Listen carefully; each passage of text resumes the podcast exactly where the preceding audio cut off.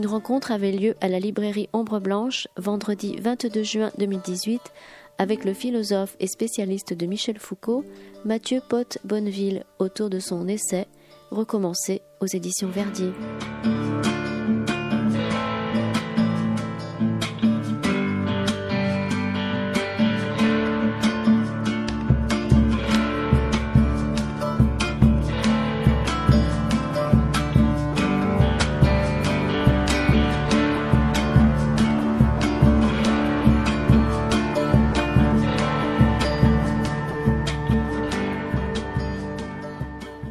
Bonsoir à toutes et à tous pour cette euh, rencontre autour euh, du dernier ouvrage de Mathieu Potte Bonneville qu'on est très heureux, nous sommes très heureux d'accueillir à la librairie Ombre Blanche.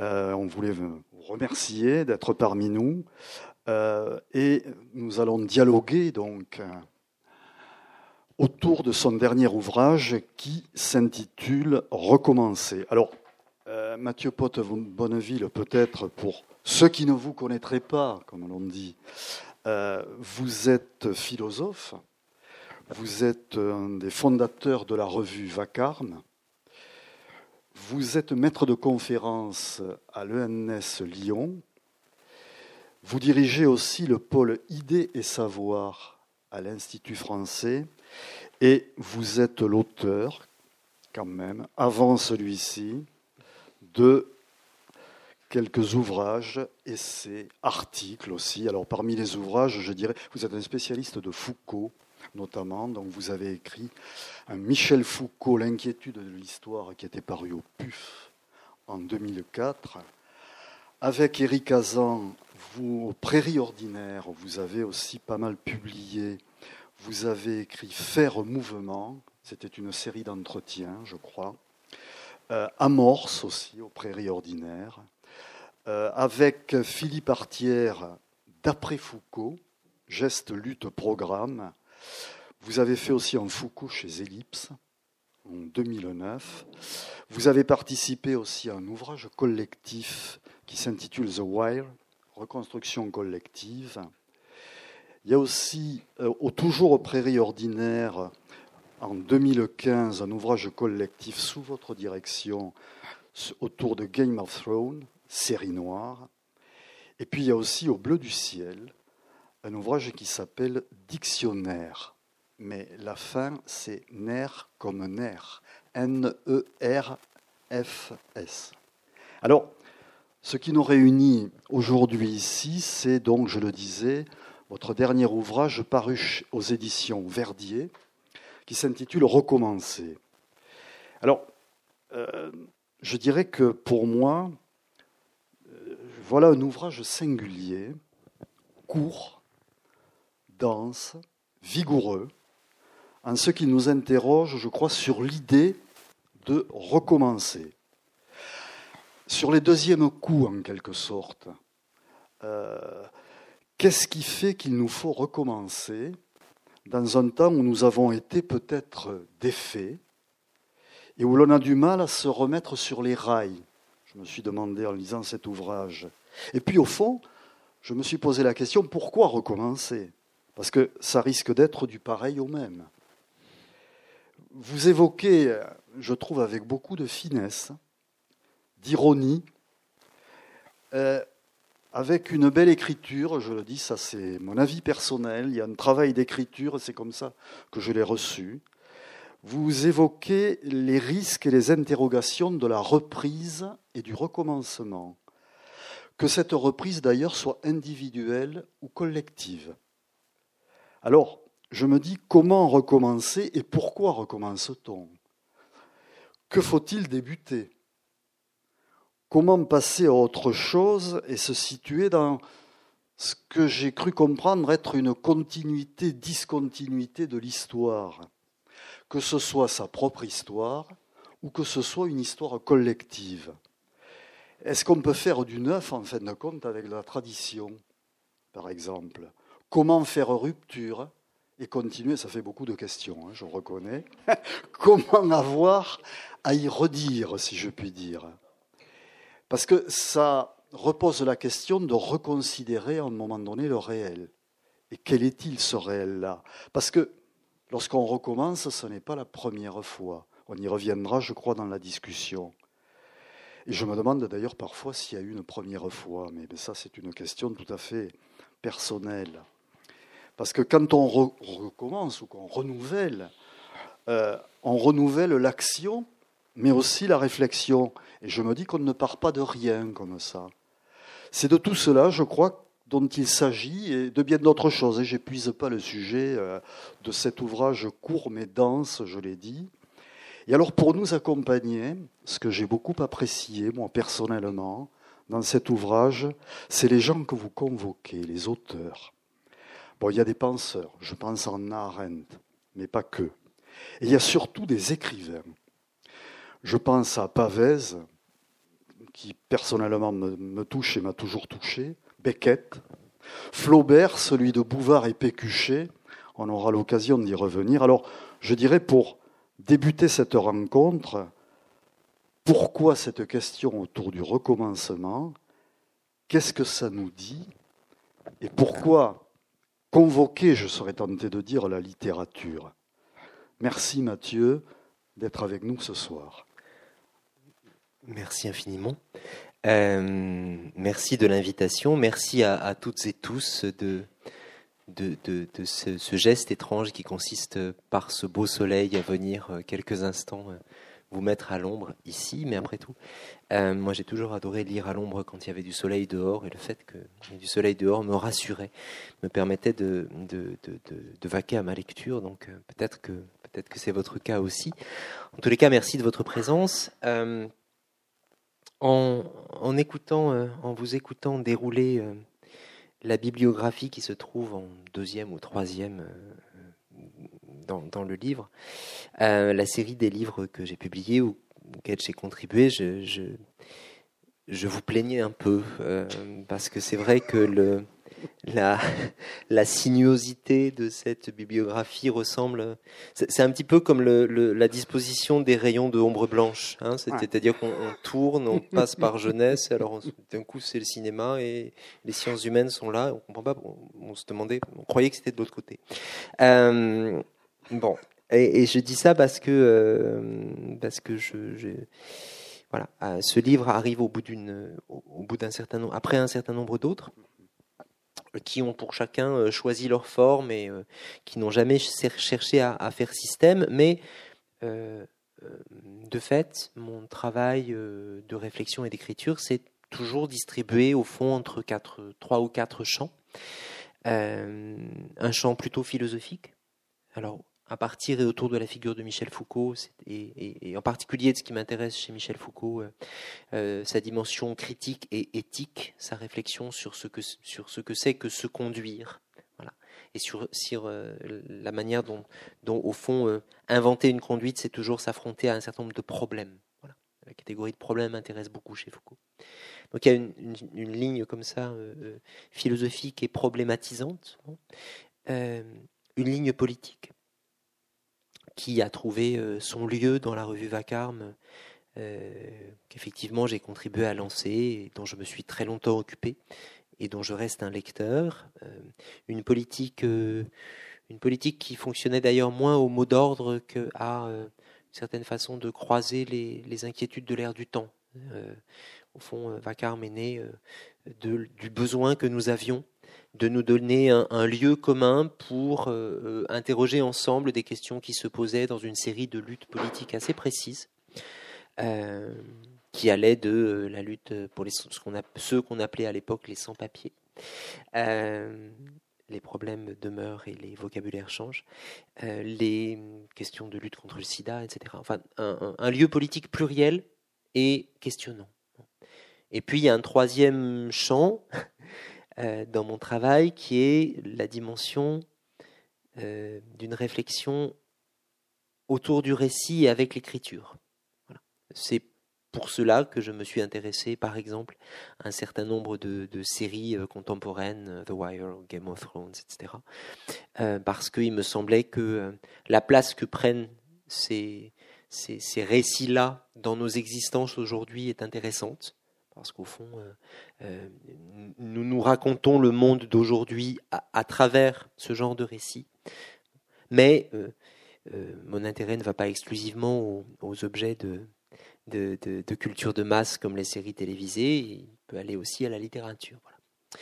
Ceci pour dire que, pardon, entre la philo, la politique et la question du, ou des récits, ben, ce livre a trouvé euh, à se tricoter, voilà, euh, à un moment où je me posais personnellement la question de savoir ce que c'est que recommencer, de s'y remettre, se remettre à écrire par exemple, euh, plutôt simplement que de continuer dans, dans, la, tranquille évidence d'une œuvre en train de se faire. donc une question qui, à certains égards, était une question intime, écrire sur recommencer, c'était une façon de recommencer à écrire, si vous voulez. Et puis une question que je, percevais confusément comme une question partagée, euh, comme une question euh, collective, peut-être politique. Ce livre s'est écrit l'année dernière, après, euh, comme disent les commentateurs, une séquence politique particulièrement étrange, placée sous le double signe d'un renouveau annoncé Hein, le nouveau monde, euh, et d'un effondrement euh, assez radical d'un certain nombre de, repères euh, qui, dessinaient le paysage politique. À certains égards, je trouve que ça ne s'est pas arrangé. Donc le sentiment qu'il fallait s'y remettre, qu'il était sérieusement temps de s'y remettre, ne me semblait pas seulement une question intime et personnelle, mais je me disais qu'à la poser un peu précisément, j'allais pouvoir rencontrer d'autres euh, qui se posaient le même genre de, problème. Comment on fait pour euh, s'en remettre, comme on dit, il se remet, il se relève hein, d'une infortune, et s'y remettre, c'est-à-dire remettre sur le métier, repartir, recommencer. le mot désignant, et c'est le, point de départ du livre, euh, le mot ayant la particularité en français de désigner à la fois le renouveau et la répétition. Hein, c'est-à-dire que euh, euh, recommencer, c'est à la fois recommencer du pareil au même, vous le disiez, et recommencer au sens commencer à nouveau. Mais que peut bien vouloir dire commencer à nouveau si le, sens même de l'expression à nouveau, c'est que ça n'est pas nouveau. C'est qu'il y a déjà eu une première fois, effectivement, qu'il y a déjà eu euh, une première expérience et que cette nouveauté s'enlève ou doit trouver son chemin sur le fond de cette, euh, claire conscience hein, que ça n'est pas la première fois. la philosophie est assez euh, familière de la question des premières fois, hein, de la première origine de toute chose, on appelle même ça la métaphysique, je crois, euh, la question des premiers principes, euh, la question de comment c'était au départ. Euh, la philosophie s'intéresse un peu moins souvent à cette expérience particulière qui consiste à initier et souhaiter initier un nouveau départ dans la conscience de ce que ce départ n'est pas le premier. Donc c'est à peu près comme ça que j'ai que j'ai euh, que, que j'ai tricoté la question. En fond, un livre, c'est quand même toujours ça. C'est une certaine manière de d'aborder un, problème. Euh, voilà, c'est de là que je suis parti et euh, n'hésitez pas à m'interrompre, hein. parce que précisément le, recommencement, c'est pas la répétition ni la continuation. là, on continue. non, juste dire que j'ai eu le sentiment que à ce jeu-là, où euh, sur, le, sur le fil de cette inquiétude-là, les, les, la littérature pouvait aider. Voilà. Que la littérature, que les auteurs, que les écrivains en savaient un bout. Oui, ça, c'est important. Enfin, moi, ça m'a beaucoup intéressé, interpellé, interrogé, parce que ce sont des. Je dirais que d'habitude, quand on va parler d'une reprise, de recommencer, de, de se remettre à remiliter, tiens, on va employer des gros mots, euh, on va faire appel souvent à des théoriciens, à des, à des spécialistes.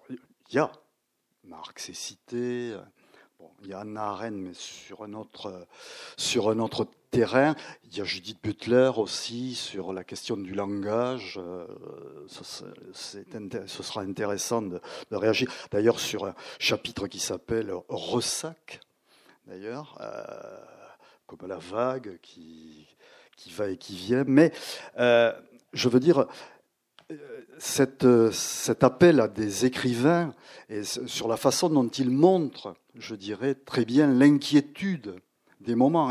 Là aussi, j'ai eu l'impression qu'il y avait une sorte aussi de progression dans le texte parce que on passe de Pavès à Beckett en quelque sorte, et de Beckett on finit avec ces fantastiques copistes que vont devenir Bouvard et Pécuchet.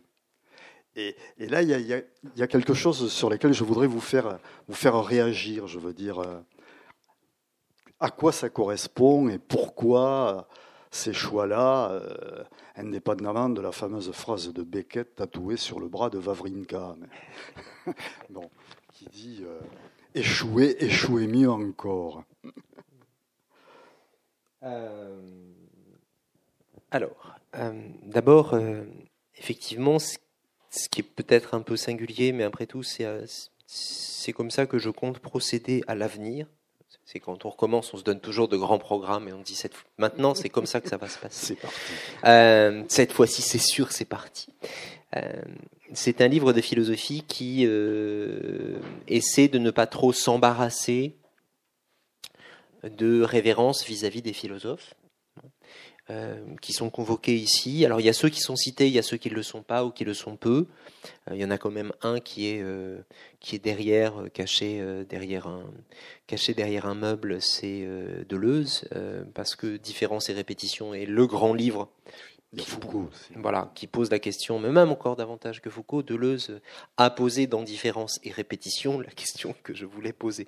Mais précisément parce qu'il l'avait posé, si je le convoquais, j'étais fichu.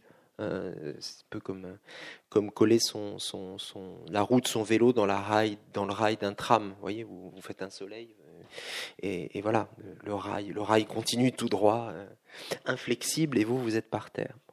Donc il y avait une prudence à ne pas citer certains auteurs, mais un certain nombre d'autres y sont.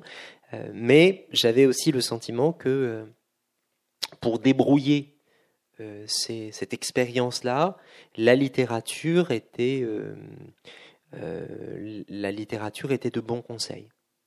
la littérature était de bons conseils pour deux raisons, au fond. La première parce que je pense que l'expérience d'écrire s'affronte assez directement aux problèmes que j'avais envie de poser, parce qu'on n'est jamais le premier à écrire et parce qu'écrire, c'est toujours réécrire. C'est toujours, euh, comme dirait Derrida, remarquer. Hein, toute écriture est une remarque, c'est-à-dire qu'elle vient euh, s'imposer ou se surimposer en palimpseste à, un texte qui, la précède.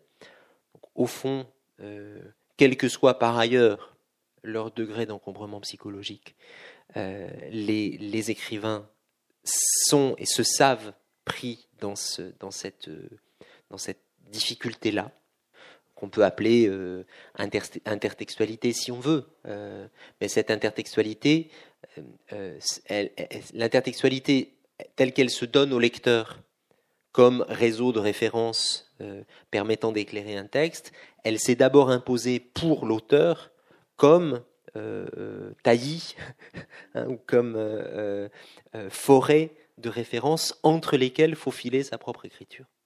Donc, au fond, la pratique de la littérature euh, me paraît, de ce point de vue-là, assez propre à,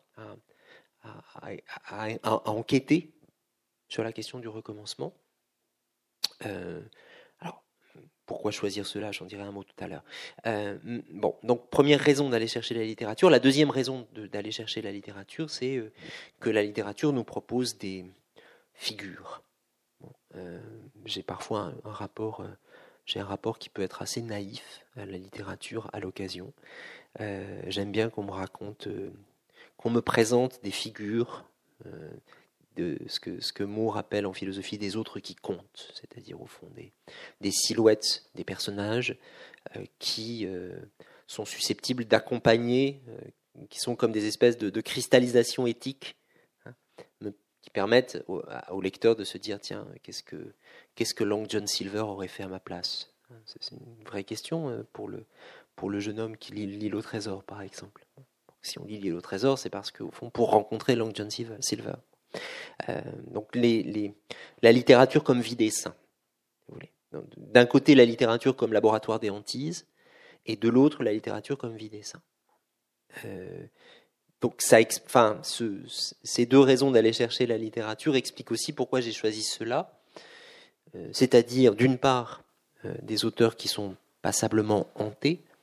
C'est le cas euh, évidemment de, de et singulièrement du journal de Pavese, qui est vraiment une sorte de, de, de plongée dans, dans l'âme d'un homme torturé et pas très sympathique.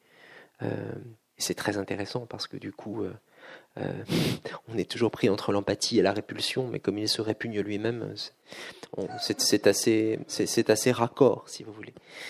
Donc euh, des, auteurs assez torturés, et c'est le cas évidemment de Beckett, mais Beckett c'est aussi évidemment des figures. Hein, c'est euh, Malone dans Malone meurt, ou Mercier et Camier, voilà, ces silhouettes là. Du coup, je relis.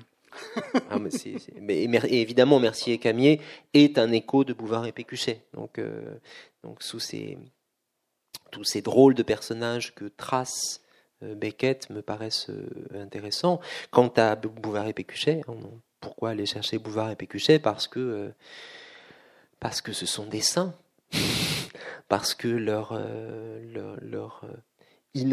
aptitude increvable à euh, repartir à la conquête du savoir par-delà les échecs et, euh, et, leur évidente inaptitude euh, à comprendre quoi que ce soit, c'est quelque chose d'absolument lumineux pour nous autres qui sommes névrosés, c'est-à-dire pris, encombrés de l'inquiétude de ne pas comprendre ou de ne pas y arriver. Bouvard et Pécuchet ne s'inquiètent jamais ne relancent jamais. Jamais, jamais. Ils, ils, ne se, se, demandent jamais s'ils vont y arriver. Ça, c'est formidable. C'est pour ça que je dis à un moment que ce sont, en fait, ce sont les, ce sont les premiers personnages de cartoon de l'histoire. Bouvard et Pécuchet, c'est le premier vrai dessin animé de, de l'histoire de la littérature, parce que euh, de même que Tom et Jerry peuvent prendre des, des pianos ou des enclumes sur la tête et repartir, eux font exploser l'alambic et le chapitre suivant, il passe euh, tranquillement à la, à la chimie, je crois. Donc, euh, donc voilà, euh, c'était, pardon, ça divague un peu, mais c'était les, les, les, deux raisons d'aller chercher des auteurs et, et, la raison aussi d'aller chercher cela. Il y en aurait eu évidemment, évidemment bien d'autres à, à, convoquer. Il est possible aussi que dans le, alors ça c'est une appréciation personnelle, hein, mais que dans le désastre politique que nous connaissons, la littérature est plus à nous dire que la théorie. Puisque là aussi, il va falloir peut-être se mettre à repenser. Mais, enfin, je, pense que la théorie, effectivement, est un. Euh, euh, peu à la traîne. Euh, je ne pense pas que ces, moyens soient définitivement euh, disqualifiés. Je pense qu'il s'écrit des choses intéressantes, euh, moi, ça me fait penser à. On, vient de, commémorer. Euh, Seigneur, c'est terminé. On vient de commémorer 68. C'était quand même assez pénible, faut bien le dire. Et, je ne sais pas si vous connaissez ce, ce roman de Paco Ignacio Taibodos, l'auteur euh, de polar mexicain, qui s'appelle, il y a un roman assez court, pas très connu, qui s'appelle Le rendez-vous des héros. Euh, le rendez-vous des héros, c'est l'histoire d'un jeune homme qui euh, est dans sa chambre d'hôpital parce qu'il s'est fait tabasser très violemment lors de, du 68 mexicain. qui ne s'est pas passé en 68, je crois que c'est en 70 au Mexique. Il y a eu un certain nombre de il y avait eu des événements graves en 68. En, dès, 68, voilà. Enfin bref, voilà, c'est au moment où euh, le, la défaite de ce mouvement est patente et s'inscrit comme ça à même les corps. Et ce jeune homme envoie des lettres.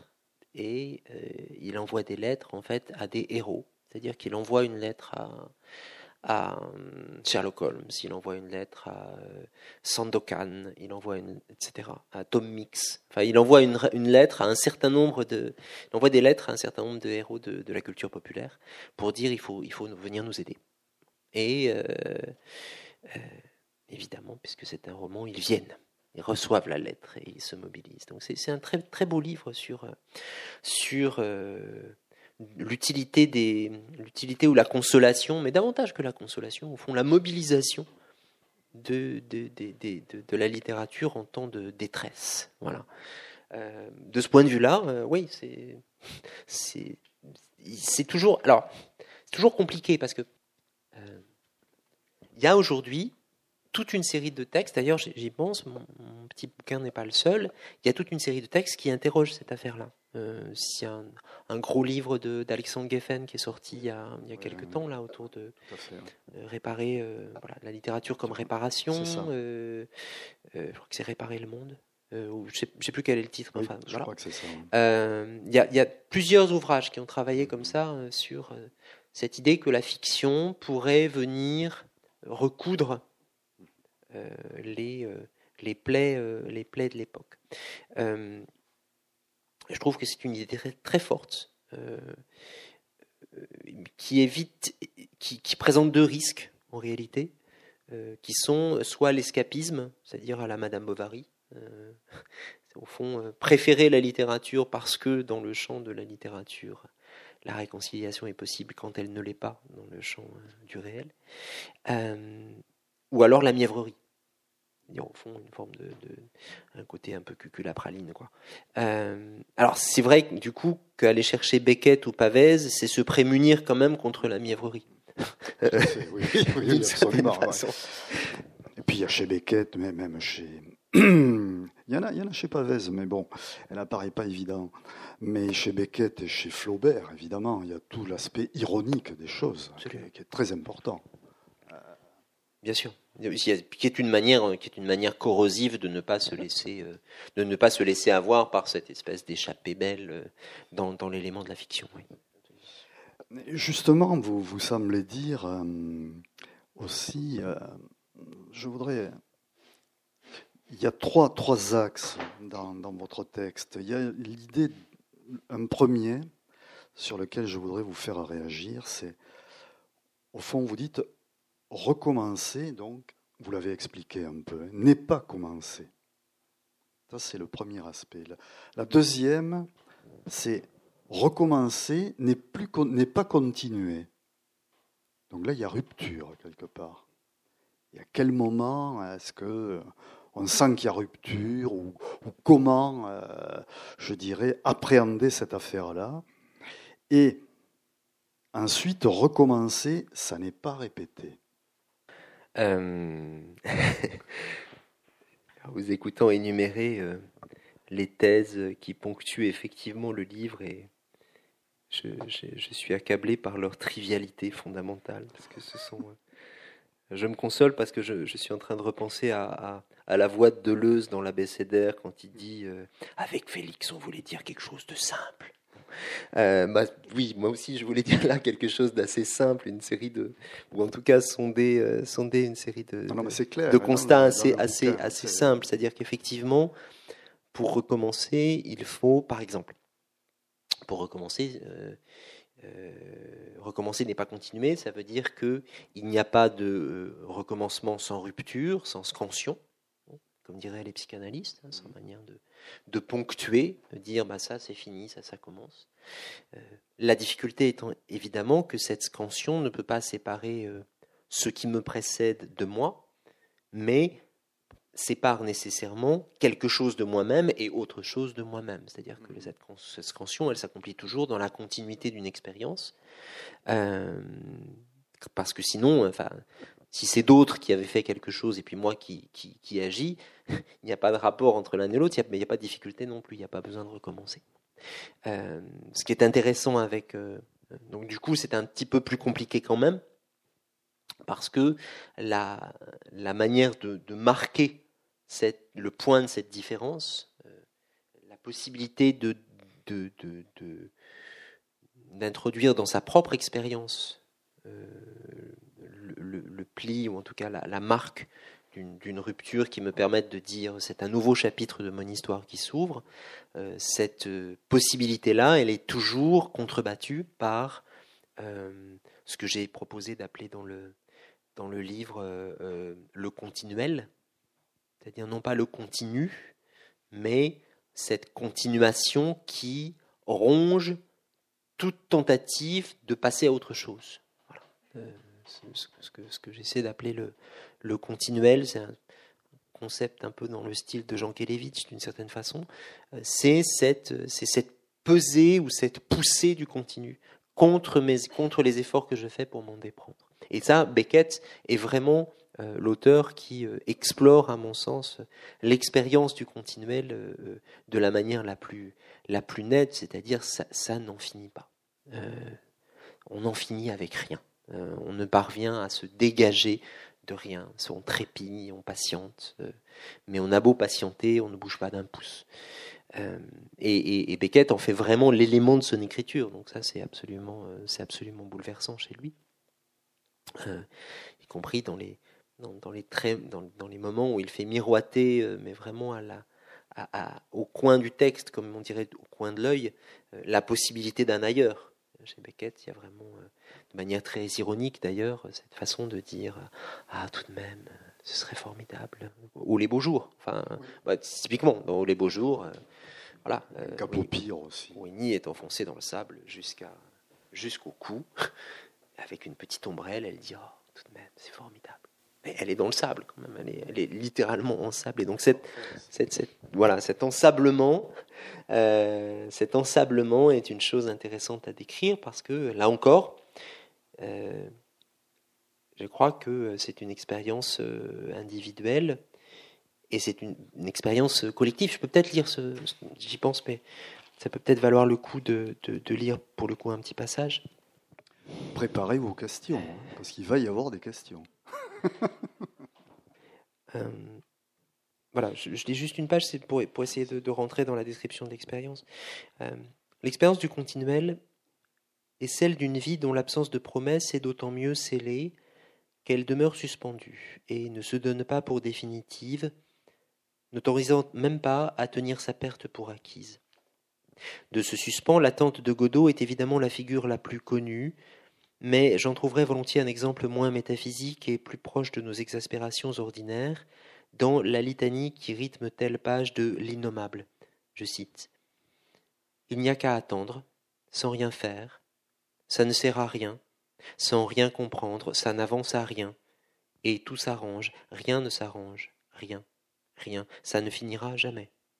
Cette voix ne s'arrêtera jamais, je suis seul ici, le premier et le dernier, je n'ai fait souffrir personne, je n'ai mis fin aux souffrances de personne, personne ne viendra mettre fin aux miennes, ils ne s'en iront jamais, je ne bougerai jamais, je n'aurai jamais la paix, eux non plus. Akis voudrait se convaincre que Beckett est un écrivain pour notre temps? Il suffirait de se demander combien de femmes, d'hommes et d'enfants font aujourd'hui l'expérience politique d'une telle attente.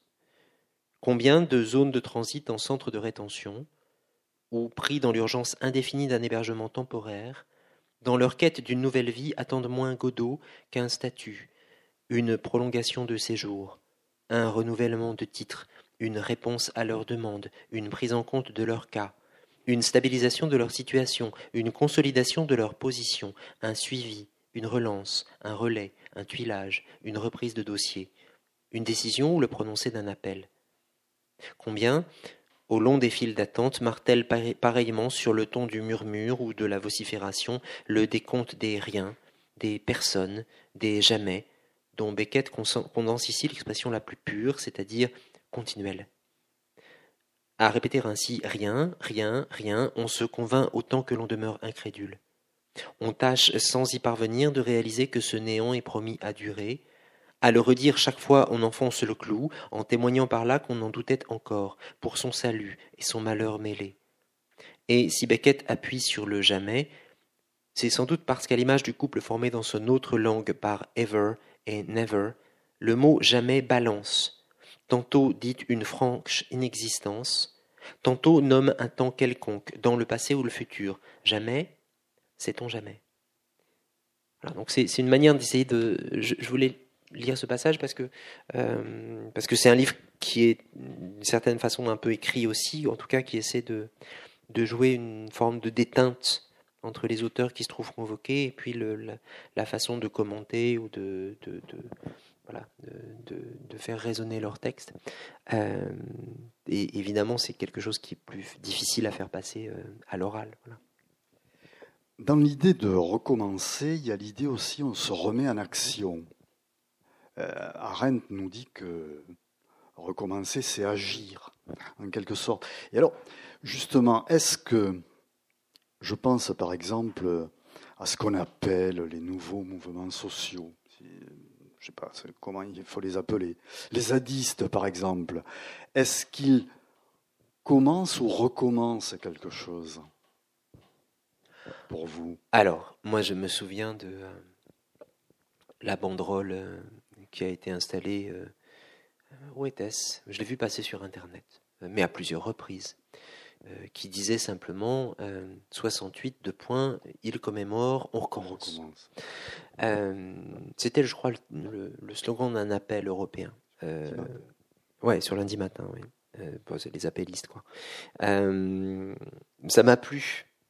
Ça m'a plu et, comment dire, le, une certaine forme de, de désinvolture vis-à-vis de, vis-à-vis de, la commémoration justement, ou de l'obligation de se souvenir ou de faire mémoire, ou d'avoir un rapport euh, réfléchi euh, euh, à, ces, ces choses, cette désinvolture-là est quand même sympa. C'est-à-dire le côté on s'en fout et, et, on remet le couvert, et quand même, quand même quelque chose de vivant, de joyeusement, enfin, joyeusement attaché à ne rien vouloir savoir de ce qui précède. On va dire. Donc ça, c'est plutôt pas mal. Maintenant, euh, euh, et, et, c'est bien, en tout cas quand, on aime, quand on se dit que c'est intéressant de, savoir des choses, euh, ce sont quand même des mouvements qui sont aussi nourris de toute une littérature, de toute une tradition, de toute une série de, de, références qui se trouvent agencées d'une autre façon. ça ne repart pas de rien. Non, ça ne repart pas, ça ne repart pas de rien, je crois. Ça, et ça ne repart pas de rien, et, particulièrement, euh, euh, ça n'a pas non plus la naïveté ou la naïveté rouée de prétendre euh, que c'est le nouveau monde par opposition à l'ancien. très, très curieusement, c'est-à-dire qu'il y a voilà. Aujourd'hui, il y a quand même une forme de quand même une forme de conflit des interprétations sur le nouveau. Et, la revendication du nouveau, euh, la prétention à incarner la nouveauté, est une chose qui, euh, voilà, qui, fait l'objet d'un litige. Bon. Euh, ce que je trouve intéressant dans un certain nombre de, mouvements, c'est qu'ils disent une chose et son contraire. Ils disent au fond, oui, oui, c'est nouveau, arrêtez de nous embêter avec les problèmes qui étaient ceux de la génération précédente ou de celle encore avant. Euh, et puis ils disent, mais vous savez, ça fait longtemps qu'on est là, et d'ailleurs, on va continuer. Euh, j'étais quand même assez frappé euh, quand il y a eu, il y a, quelques semaines, au théâtre de l'Odéon à Paris, une tentative de commémorer 68 qui a tourné à la blague puisque des manifestants venant devant le théâtre, le, directeur du théâtre a fait appel au CRS pour protéger le théâtre. Du coup, la commémoration de 68 euh, s'est tenue sous surveillance policière, ce qui était délicieux. Euh, moi, j'étais, euh, je faisais partie de ceux qui, devaient intervenir et, il y avait un abécédaire. En fait, ils avaient imaginé une forme d'abécédaire où chacun choisissait une lettre. Moi, j'avais choisi le Z, donc j'étais coincé pour un moment. quand j'ai vu que les CRS étaient devant, je me suis, je me suis tiré parce qu'il était hors de question de, de commémorer 68 sous surveillance des CRS. Euh, mais bref, euh, évidemment, j'avais choisi Z comme zone à cause de la ZAD. Euh, et je, n'avais pas, du coup, j'ai travaillé un peu mon sujet. je n'avais pas mesuré, moi, que le premier rapport concluant à l'intérêt d'implanter un aéroport à Notre-Dame-des-Landes que ce premier rapport datait de 1968, euh, c'est-à-dire spécifiquement de 68. Euh, ça, je trouvais que c'était intéressant. Qu'il y avait au fond, si continuité il y avait euh, d'hier à aujourd'hui, bah, elle était dans le conflit autour de, euh, de, de, cet espace-là, euh, bien davantage que dans les tentatives commémoratives de ressusciter quelque chose. En fait, il n'y avait pas besoin de ressusciter. Là, pour le coup, la question était de continuer. Euh, et, donc, donc, ceci pour dire que je suis parfaitement convaincu de l'aptitude à repartir. Ce livre est simplement fait pour celles et ceux qui devant la, devant la, prétention pétulante à repartir euh, comme en 14, euh, ont deux, trois hésitations, quelques prudences. Euh, voilà. C'est pour ça que le livre se conclut sur, sur ce qui est la dernière phrase, enfin pas tout à fait la dernière phrase, mais la dernière phrase quand même de Bouvard et Pécuchet, qui est « ils s'y mettent avec évidemment une ironie, une ironie très, forte de Flaubert, qui dit « Vraiment ils s'y mettent? C'est aussi la fin d'un attendant Godot, hein, c'est, euh, ils ne bougent pas. Donc, voilà. Parce que, oui, il y, a cette idée, parce que euh, je n'ai pas fait euh, encore mention du début du, livre, parce que recommencer, c'est aussi prendre un risque. quand on regarde ce que vous avez écrit de la correspondance entre Bertrand Russell et Frege, où en fait quelqu'un va se dire qu'après, je ne sais plus combien d'années de recherche, d'études, il s'est planté. Il reconnaît qu'il s'est planté. À partir de là, je dirais, on a deux solutions. Soit on dit, bon, ben, on va passer à autre chose. Euh, c'est un peu le, comme chez Alice, quoi. Hein. Parlons d'autre chose, la peine d'Alice. Bon, allez. Ou alors, eh ben, on s'y remet. Mais entre-temps, je ne sais pas, il y a 60 ou 70 ans qui sont passés. C'est quand même terrible. Euh, oui, alors ce début euh, a fait fuir un certain nombre de lecteurs. c'est vrai que... Moi, ça m'a bien plu. Bah, ça, ça me fait plaisir. c'est vrai que, comme, comme, on dit au tennis, c'est une balle qui part du fond du court. Quand même. que, voilà, pour, plutôt que de m'installer directement dans l'élément de ce qui m'intéressait, euh, la politique ou la littérature, disons, qui sont les deux trames du livre. J'ai commencé par une forme de pas de côté qui est d'aller chercher euh, ce drôle de ce drôle d'échange euh, entre entre Frege et Russell, donc deux logiciens au début du XXe siècle. Le premier, Frege, a presque achevé sa, sa, grande logique, et le deuxième, Russell, un peu plus jeune que lui, lui écrit pour dire, vous savez, il y a un problème il y a un paradoxe, euh, ça marche pas. Et l'autre voilà, euh, s'apprête vraiment à publier euh, ce qui est son œuvre définitive et qui est censé non seulement être son œuvre à lui définitive, mais littéralement fonder une fois pour toutes la raison dans la totalité de, ses domaines d'application, puisque l'idée est d'unifier la logique et les mathématiques. Alors, c'est un peu pointu du point de vue de l'objet, mais c'est quand même l'une des plus belle euh, catastrophe euh, et, l'un des, plus beaux exemples de la question de savoir comment on réagit à une catastrophe que je connaisse. Euh, il y a longtemps, j'en parle dans un autre livre, j'en parle dans Amorce, j'avais eu le projet d'une encyclopédie des défaites. je trouve que ce serait intéressant d'avoir une grande, grande, une immense collection de, de défaites. Ça va être un gros ouvrage, non? Mais oui, mais en fait, on connaît très mal la défaite parce que non seulement parce que l'histoire est écrite du point de vue des vainqueurs, mais parce que la défaite est quand même la plupart du temps euh, manquée, si j'ose dire. C'est-à-dire que, euh, par exemple, on va l'héroïser, on va faire euh, la, figure du, perdant magnifique. Bon, généralement, quand on perd, on ne se sent pas du tout magnifique au départ.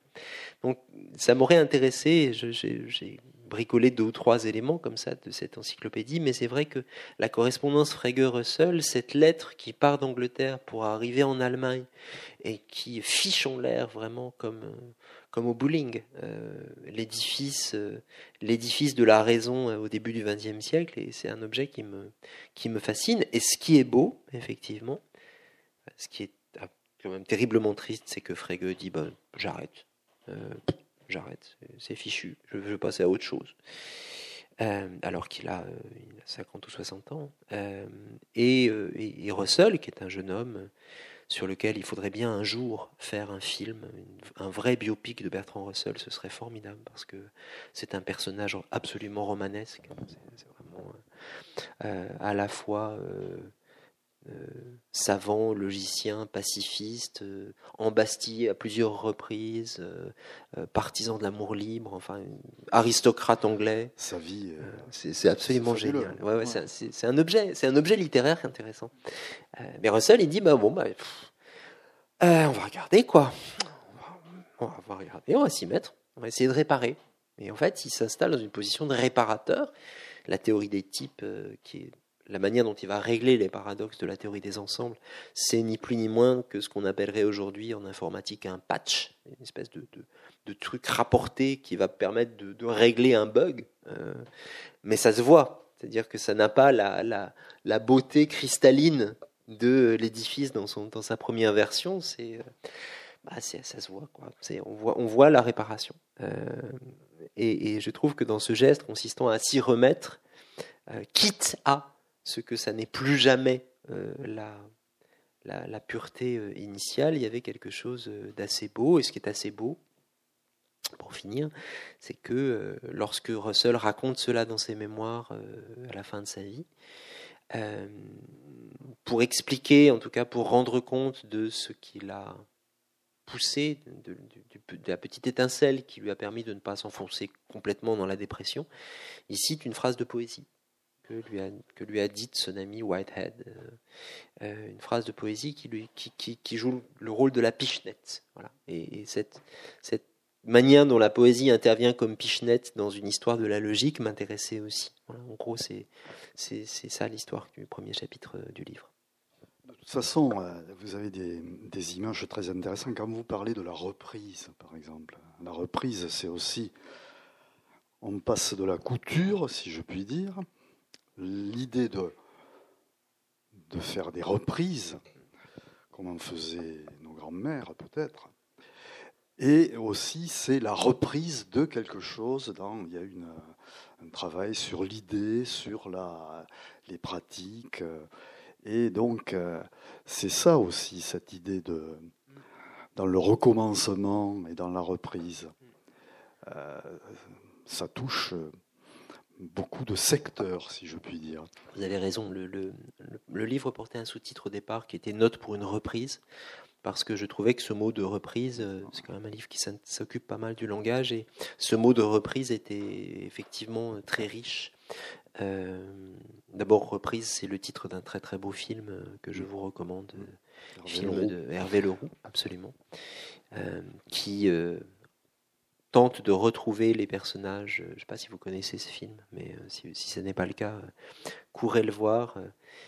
Il se penche sur un tout petit film qui a été tourné en 68 justement, alors qu'à la fin d'une grève, les ouvriers doivent reprendre le travail et qu'une ouvrière refuse de rentrer dans l'usine. Elle refuse de reprendre. Dans la tôle. Voilà, dans la tôle. J'y rentrerai jamais dans cette tôle. Et elle a une sorte d'envolée comme ça, d'envoi absolument déchirant. Et le roux s'intéresse en fait tente de retrouver les protagonistes de cette scène filmée en 68, et notamment cette femme. Et c'est un très beau film parce que la question de la reprise fait du coup l'objet d'une reprise ou d'une répétition en abîme. Euh, voilà, c'est un, motif que je trouve effectivement intéressant, qui navigue quelque part entre euh, la couture, euh, la réeffectuation ou la remise en jeu d'éléments du passé, on parle aussi de reprise en musique, par exemple. Euh, donc la manière de convoquer des motifs anciens pour les, pour les remettre sur le métier, et puis, euh, et puis le démarrage en côte. Il y, a, une dimension, euh, dimension automobile dans la notion de reprise qui m'amuse, c'est-à-dire le, de conduire. Voilà, le côté souffrir, quoi. souffrir dans l'effort qu'il faut pour, pour monter, pour remonter en selle. Peut-être on va vous demander de réagir, de poser des questions, d'intervenir, vous n'hésitez pas. J'ai un micro, vous levez le doigt, on va faire comme à, à l'école. Hein. Et je vous passe le micro. Oui, je, n'ai pas lu le livre encore, mais il m'a très souvent en ombre blanche, je suis tourné autour. je, pense que je vais finir par, euh, le lire. Euh, défaite. Vous avez évoqué le mot défaite. Et aussitôt, moi, je me suis dit, euh, aujourd'hui, on est dans une période de défaite absolue. est-ce que dans un cadre de défaite absolue, on peut recommencer? Ça, c'est peut-être la première question. Pourquoi on est, selon moi, dans un cadre de défaite absolue? Parce que le principe espérance a disparu. Et si le principe espérance qui nous nourrissait nos rêves les plus fous n'existe plus, est-ce qu'on peut encore recommencer? Euh, Alors, euh, la situation n'est pas brillante. Et j'aurais tendance à vous répondre, dans un premier temps, euh, tant qu'il y a de la vie, il y a de l'espoir.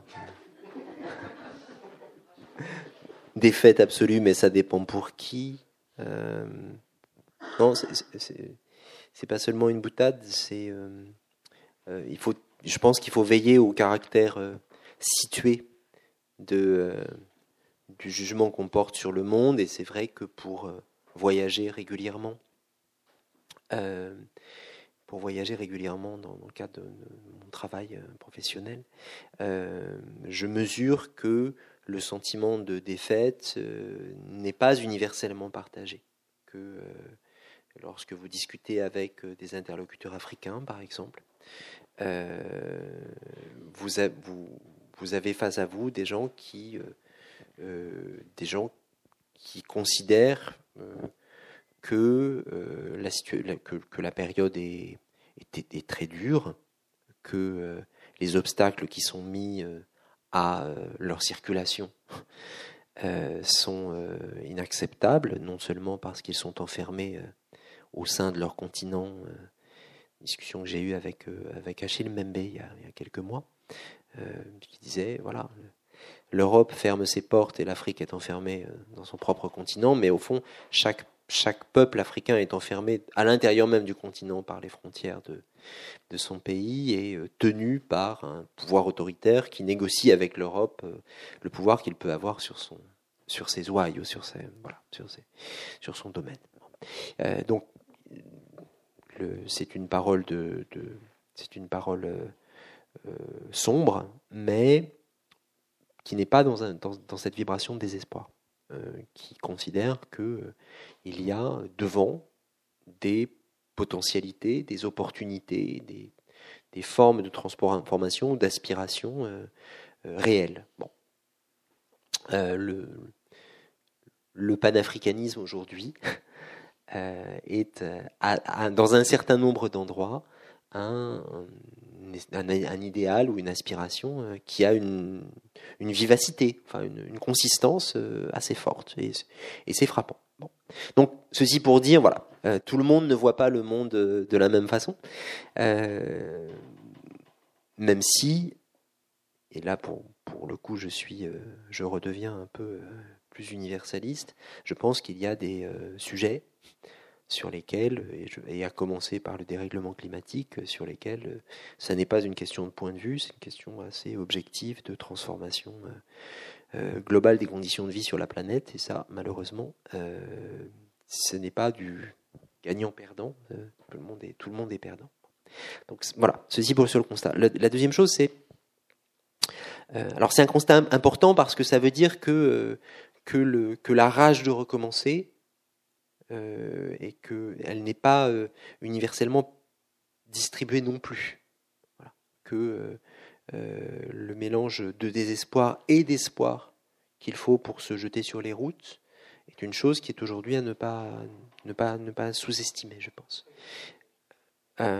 donc il y, a quelque chose de ce côté-là. Alors, cela dit, euh, et, donc ça, c'est, on va dire sur le sur l'état du monde, mais c'est toujours compliqué de dire des, choses générales sur l'état du monde. Euh, cela dit, et là, je, j'entends parfaitement euh, votre remarque, c'est que cette, cette dureté des temps s'accompagne d'une transformation assez profonde de, l'expérience du temps. C'est-à-dire que l'horizon de progrès, cette possibilité d'interpréter le présent au regard d'un futur prometteur, euh, cet horizon-là euh, a, sérieusement du plomb dans l'aile, collectivement du plomb dans l'aile.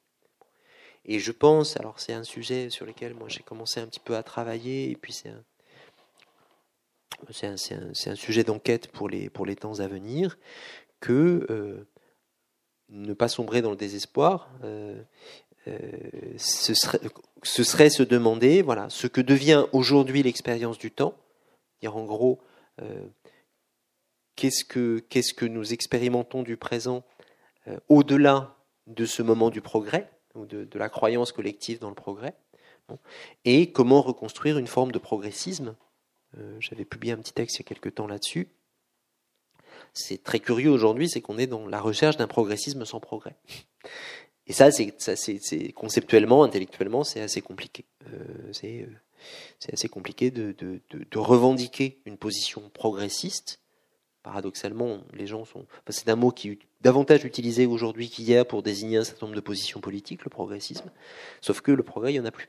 Donc, comment on fait? Et ça, pour, pour le coup, c'est une enquête philosophique qui, qui, qui, est importante, qui doit être collective. On a un peu ça avec le terme refonder. Tout le monde veut refonder quelque chose, on a l'impression qu'on ne refonde rien. Ah oui, alors. oui, oui. Alors, le problème de, de refonder. Euh, je veux juste préciser, effectivement, les seules personnes que je vois à l'heure actuelle euh, qui sont dans un recommencement, puisque je suis un peu dans le réseau Éducation sans frontières, c'est effectivement ceux qui partent et qui viennent pour effectivement recommencer. Là, oui, il n'y a pas de. Ils ont encore cette possibilité, eux, de recommencer. Ils ont encore un principe espérance qui, à mon avis, euh, pour moi, qui suis ici euh, est un leurre, mais je ne veux pas leur enlever ce leurre-là euh, par rapport à ce qu'ils vivent eux. Je ne sais pas si je m'exprime. Non, non, tout à fait. C'est d'ailleurs une question intéressante de se dire on a un drôle de rapport au principe espérance, qui est un rapport à la fois amoureux et, blessé. au fond, nous savons que sans principe espérance, notre rapport à l'histoire est quand même euh, singulièrement euh, affligeant, mais que le principe espérance a conduit au cours du XXe siècle à des choses assez épouvantables. Euh, et ça recommence. C'est-à-dire que nous ne pouvons ni ignorer les drames que l'espérance suscite aujourd'hui sur les routes, ni ignorer ce qu'il y a de euh, puissant, euh, de vivant dans cette espérance-là. Au fond, l'ambiguïté de notre rapport à l'espérance, l'ambiguïté euh, du rapport historique qu'on a à l'espérance, elle se rejoue aujourd'hui d'une manière tout à fait, tout à fait singulière. Et, ce, serait le moment de se demander ce qu'on en pense d'ailleurs. Ce serait vraiment. Bon, donc je me disais, ça pose le, ce débat et cette idée de, recommencement, c'est à la fois, on est coincé, si je puis dire, entre l'aspiration à et la hantise que, que ce soit pareil. Ça, c'est, terrible. Oui. Ben, c'est, pour ça que j'ai installé au début du livre euh, deux citations, euh, l'une de Nietzsche sur euh, redevenir limpide, un très beau fragment du, du Gai Savoir, et l'autre de David Lynch, euh, qui est le géant, qui dit euh, ça se reproduit, it is happening again, euh, qui est le, la répétition dans sa dimension, dans sa dimension mortifère en fait. oui, c'est une ambiguïté, c'est une ambiguïté. On a un rapport très très ambivalent avec avec le recommencement. Là, je prépare une petite le Forum des images à Paris fait pour l'automne un cycle autour de la répétition.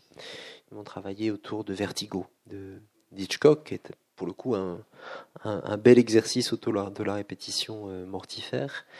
ils m'ont demandé de réfléchir à, à cette, affaire-là. Et, c'est vrai que si on regarde un peu le corpus cinématographique euh, où la répétition joue un rôle central, on trouve autant de, euh, on trouve autant de que de cauchemars en fait.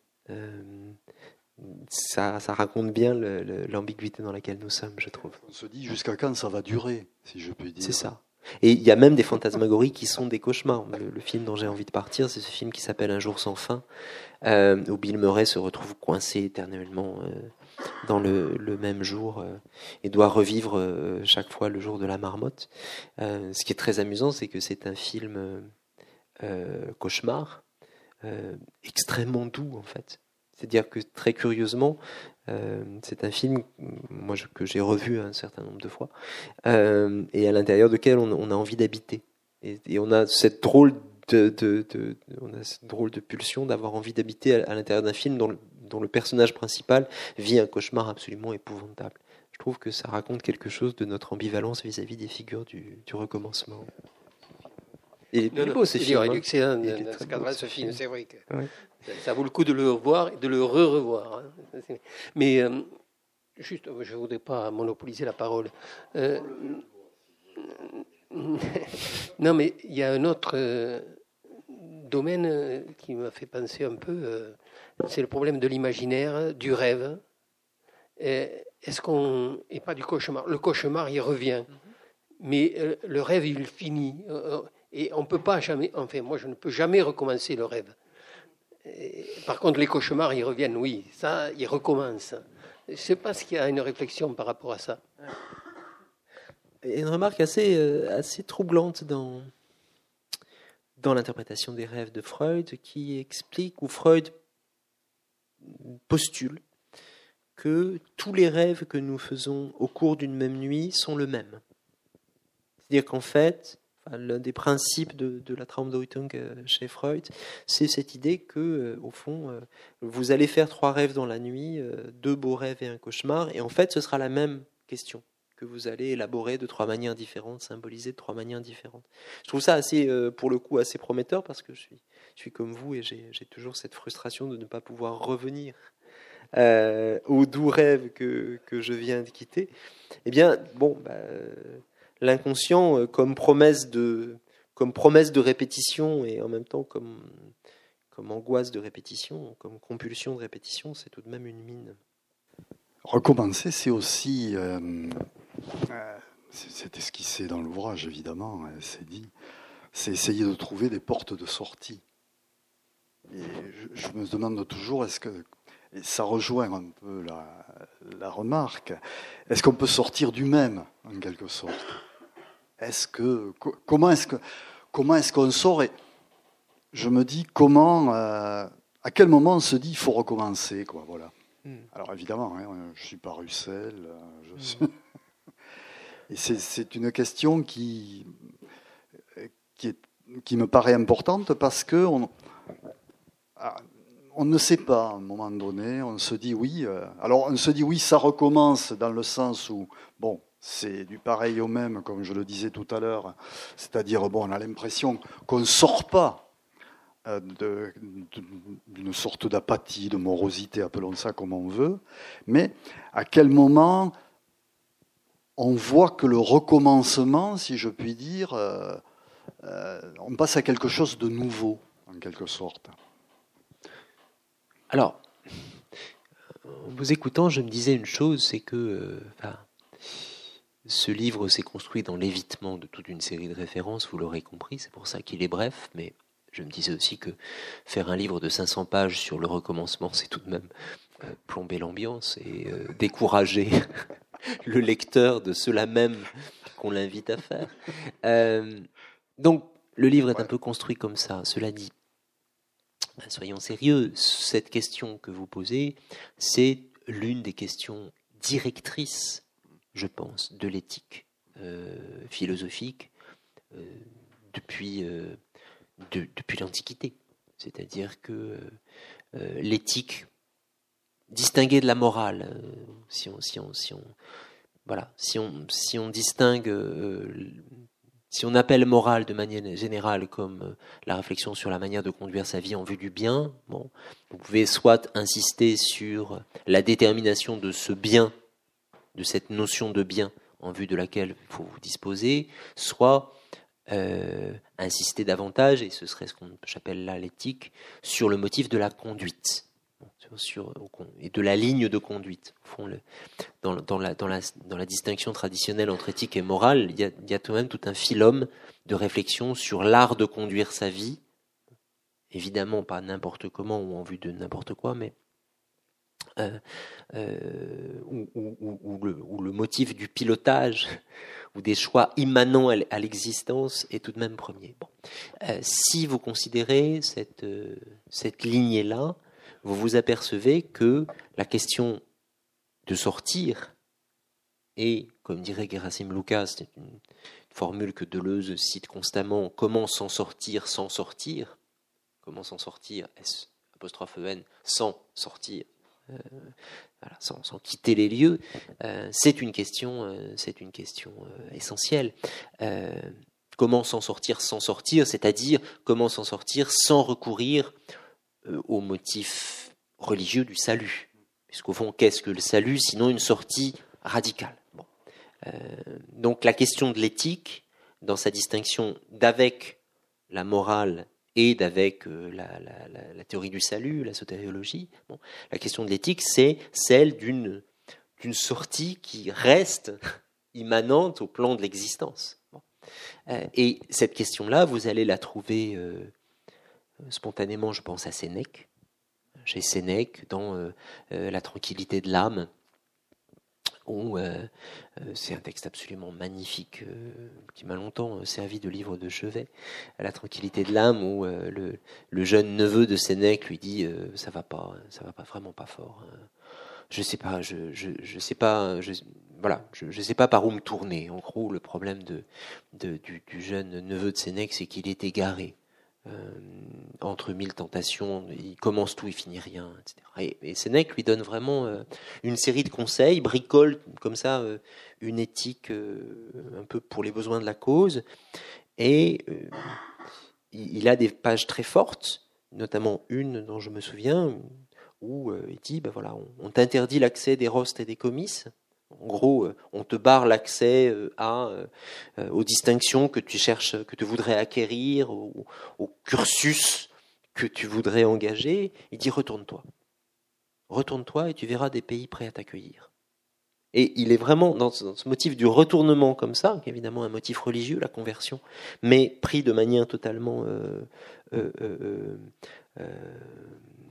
laïque, séculière, euh, ce motif du retournement, c'est vraiment trouver une porte de sortie dans une situation qui paraît entièrement barrée et bouchée. Donc, chez les stoïciens, la question de, de sortir sans sortir, euh, à l'exception évidemment du motif du suicide où euh, il s'agit bel et bien de sortir, puisque Sénèque écrit aussi, il faut être capable de sortir de la vie comme on sort d'une pièce enfumée. Euh, c'est vraiment une question. Si vous sautez quelques, quelques siècles et que vous regardez euh, les grands traités de la réforme de l'entendement, le traité de la réforme de l'entendement de Spinoza, sa question est aussi de savoir comment euh, sortir, enfin comment passer à autre chose. Pierre Zawi a écrit un très très beau livre qui s'appelle Spinoza ou la décision de soi, où la question qui l'intéresse, c'est celle-là. Comment décider de soi-même, comment euh, être capable de remédier à sa propre euh, aboulie, à sa propre incapacité à se déterminer, etc., pour passer à autre chose. Donc voilà, euh, ceci pour dire que euh, lorsque vous aurez fini ce, ce tout petit livre, euh, ça va vite, c'est ça qui est bien, mais on peut le recommencer. je crois qu'il y, y, a un corpus qui est très dense, très, ouais, ouais.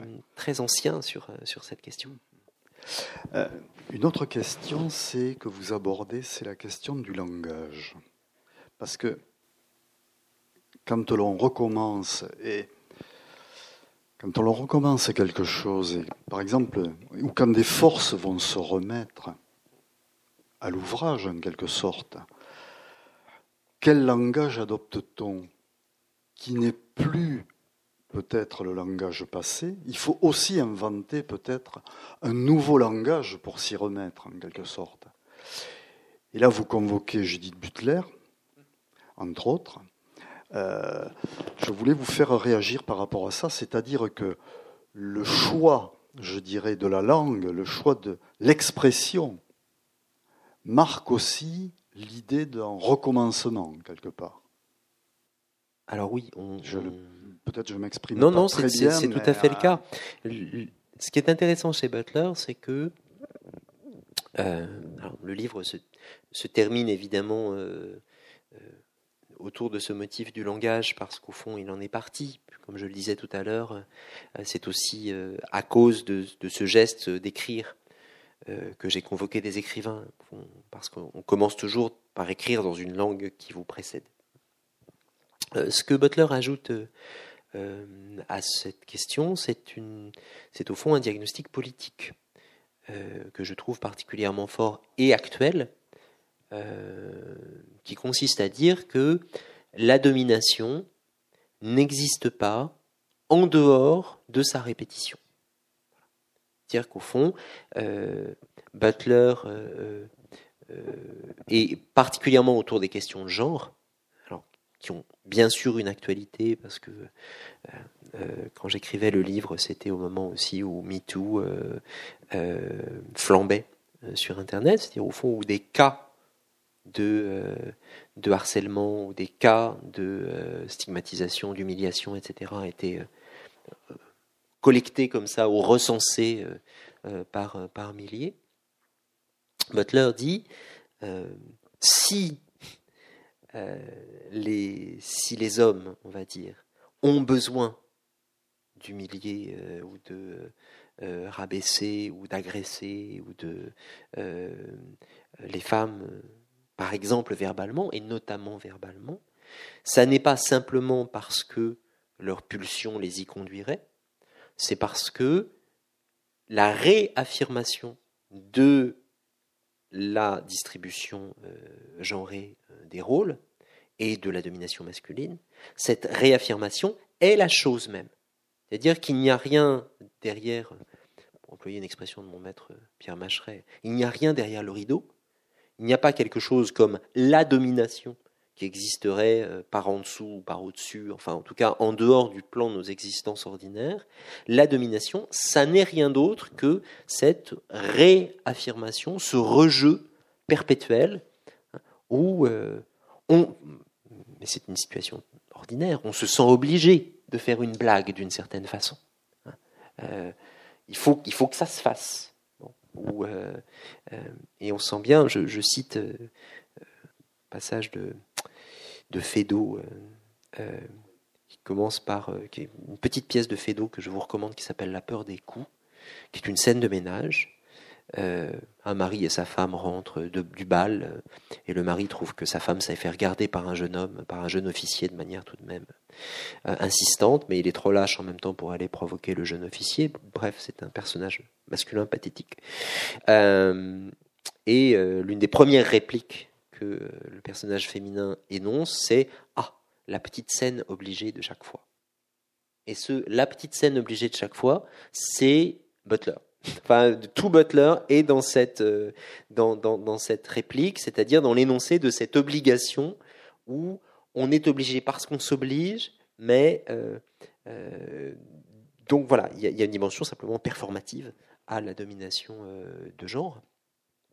Et du coup, si, c'est en tout cas ce que Butler soutient, si euh, cette domination des uns sur les autres n'existe pas en dehors de la façon dont elle est régulièrement réeffectuée, cela veut dire que chacune de ces réeffectuations est l'occasion ou le risque d'un, sinon d'un renversement, du moins d'un ébranlement possible. C'est-à-dire qu'au fond, chaque, chaque réplique euh, chaque petite scène obligée peut tourner différemment, à la limite. Euh, et euh, d'où l'idée qu'il il y a aussi une performativité à construire dans l'affirmation d'une autre position des femmes, d'une autre position de genre, dans un art de répliquer, qui, mais qui n'a rien d'évident, parce qu'évidemment c'est intériorisé.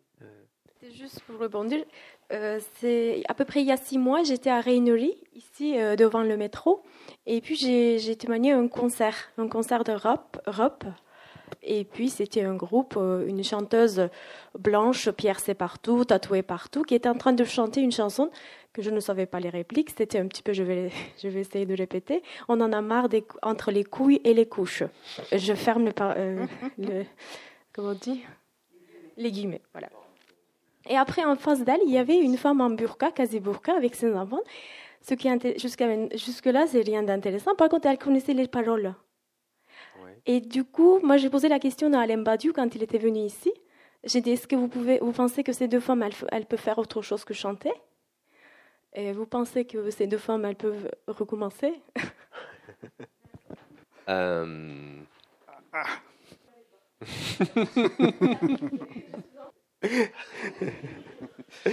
Eh ben, j'aurais tendance à dire que j'aurais tendance à, dire que le que, l'initiative et la réponse à cette question leur revient, en fait. C'est-à-dire que euh, voilà, l'une des, l'une des règles éthiques, éthico-politiques, euh, que je me suis, euh, que non pas que je me suis forgé, en tout cas que, que j'ai adopté et, qui viennent sans doute de l'expérience de, de Vacarme notamment, Enfin, en tout cas, ça, ça a été l'une des lignes politiques les, les, plus constantes de la revue, c'est de ne jamais préjuger de ce qui est possible, indépendamment de, du point de vue des premières personnes concernées. C'est-à-dire de ceux et celles qui sont effectivement, concrètement engagés dans la situation. Il y a toujours, euh, y a toujours un risque à euh, postuler ce qui se passerait, ce qui serait possible. Euh, c'est comme si on se mettait soi-même au-dessus, d'une part, bon, or, bah, ma foi, je, n'ai aucun titre à le faire, et puis comme si au fond on réduisait aussi les personnes que vous venez de décrire à des figures un peu abstraites, à des, à des, à des stéréotypes, si vous voulez. Or, je suis persuadé que ni la, ni la jeune femme qui chantait, ni celle qui l'écoutait ne sont réductibles à leurs stéréotypes. Donc, j'aurais envie de vous dire, faut leur demander. bon. Euh, rassurez-moi, Mathieu Poteau-Bonneville, on ne va pas finir comme Bouvard et Pécuchet, je veux dire, à être copiste. Euh... c'est bien de, copier, oui, je trouve de recopier. Recopier, c'est Certes, c'est recommencer, mais on peut essayer de recommencer autrement, non? Oui, mais il y a une patience. Alors, on va, on va, peut-être euh, terminer là-dessus. Oui, euh, il y a une, question il y a une patience de la copie euh, que les moines connaissent, mmh, mmh, tout à fait. qui consiste voilà, à, repasser sur la lettre pour en, pour en faire une autre. Il y a, il y a des exercices comme ça. Euh, qui est l'exercice de la copie, peut-être l'exercice de la traduction aussi, euh, qui relève d'une forme de, euh, de modestie et qui est, une, qui est aussi une façon de ouais, d'humilité, de passage, c'est une façon de faire passer un texte d'une génération à la, suivante, et de voilà, que je trouve assez belle en fait. Et je me suis souvent dit, euh, à propos de Vacarme, puisqu'on parlait de la revue, euh, c'est une revue qui est passée de main en main. Hein, elle a été créée en 1997. Vous imaginez, euh, ça ne date pas d'hier. et chaque, ce que je trouve très beau dans, dans l'histoire de cette revue qui a donc plus de 20 ans, c'est que elle a été régulièrement reprise par de nouveaux euh, intervenants, de nouveaux rédacteurs, de nouveaux militants, auxquels la génération précédente cédait la main bien volontiers. Que ce que je trouve très beau avec Vacarme, pardon, je c'est pas de l'autopromotion puisque je, je, je, la regarde maintenant de l'extérieur cette revue, mais ce que je trouve très beau dans l'histoire de cette revue, c'est qu'il n'y a jamais eu de position d'orthodoxie. Les anciens disant aux nouveaux, attendons, si, si vous arrivez, il faut quand même montrer pas de blanche et puis euh, et puis ça va, notre ligne c'est celle-là. Une, belle transition, une belle transition. Exactement. Et cette, je, je vois dans cette manière de passer le flambeau de passer le relais ou de comme comme dans cette version du cadavre exquis où on dessine le morceau d'un animal et puis euh, le suivant euh, dessine la suite. Je vois dans cet exercice-là quelque chose d'une patience individuelle et quelque chose aussi d'une forme de, prise en compte politique de la nécessité de construire les choses sur le temps long, euh, qui est assez encourageante. C'est peut-être ça une tradition réussie en quelque sorte. C'est peut-être bien ça une tradition réussie, ouais. C'est peut-être bien ça une tradition réussie et on, rejoint la question de Arendt, hein, euh, qui, nouait euh, très fortement la question de la, de la création ou du commencement et la question de la tradition. En tout cas, on s'y remet. Hein.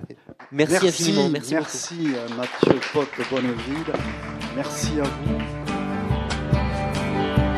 C'était Mathieu Potte Bonneville lors de sa venue à la librairie Ombre Blanche le 22 juin 2018 à l'occasion de la parution de son essai recommencer aux éditions Verdier.